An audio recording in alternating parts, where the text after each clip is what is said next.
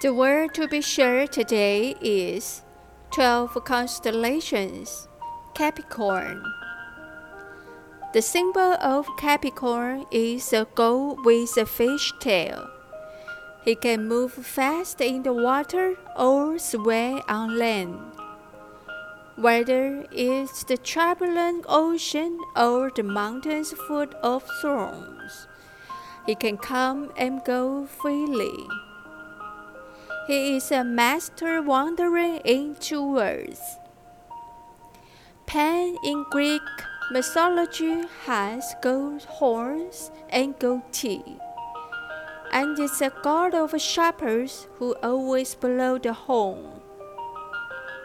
One day, at a party held by the gods on the banks of Nile, a monster with a vicious face and a huge body suddenly appeared.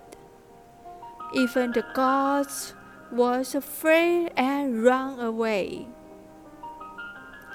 In that time, Pan was about to transform into a fish, trying to jump into the river to escape.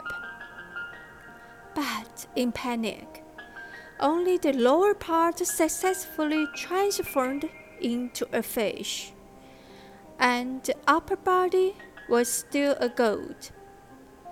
The god Zeus saw this ridiculous appearance and found it interesting. So he took Pan, that was half goat and half fish, to the sky, incarnate into a Capricorn.